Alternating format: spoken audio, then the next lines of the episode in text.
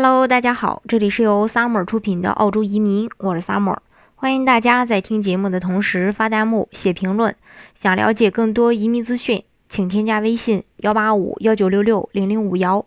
或关注微信公众号“老移民 Summer”，关注国内外最专业的移民交流平台，一起交流移民路上遇到的各种疑难问题，让移民无后顾之忧。那随着澳洲移民越来越多，悉尼、墨尔本。这样的移民比较集中的城市，基础设施呢，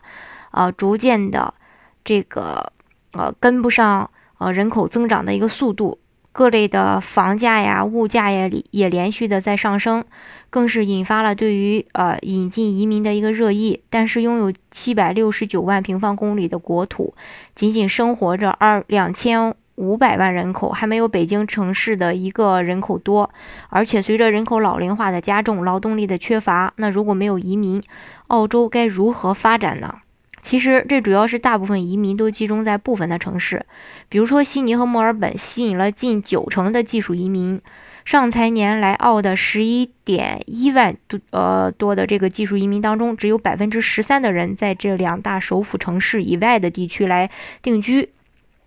而在悉尼、墨尔本人满为患、交通拥挤的情况下，偏远地区人才缺乏的问题也是迟迟的得不到解决。那南澳的州长就直接说了，悉尼和墨尔本的人口压力在于基础设施跟不上，而不是移民政策的问题。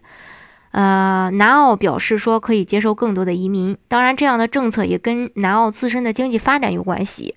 像技术工大量短缺，也正在抑制着南澳经济的增长。某些行业的技能。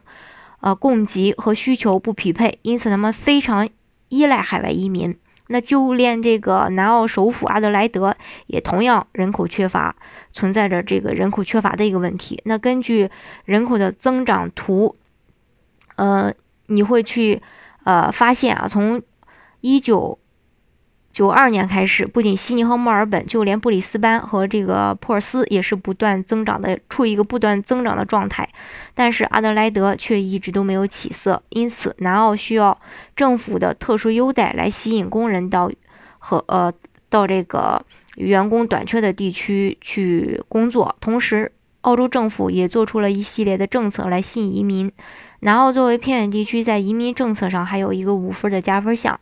其实不仅政策本身利好，南澳的首府阿德莱德本身也是一个非常安居乐业的地方。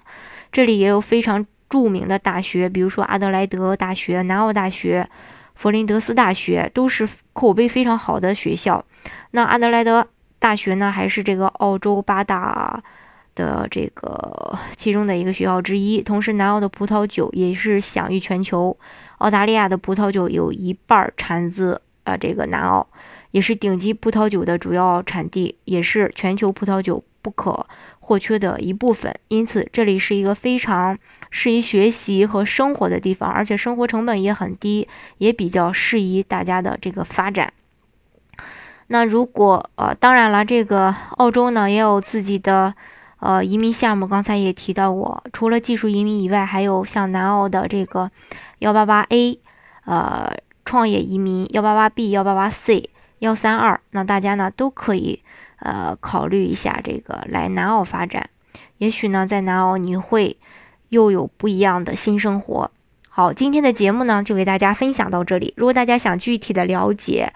澳洲的移民政策的话，欢迎大家添加我的微信幺八五幺九六六零零五幺，或关注微信公众号老移民 summer，关注国内外最专业的移民交流平台，一起交流移民路上。遇到的各种疑难问题，让移民无后顾之忧。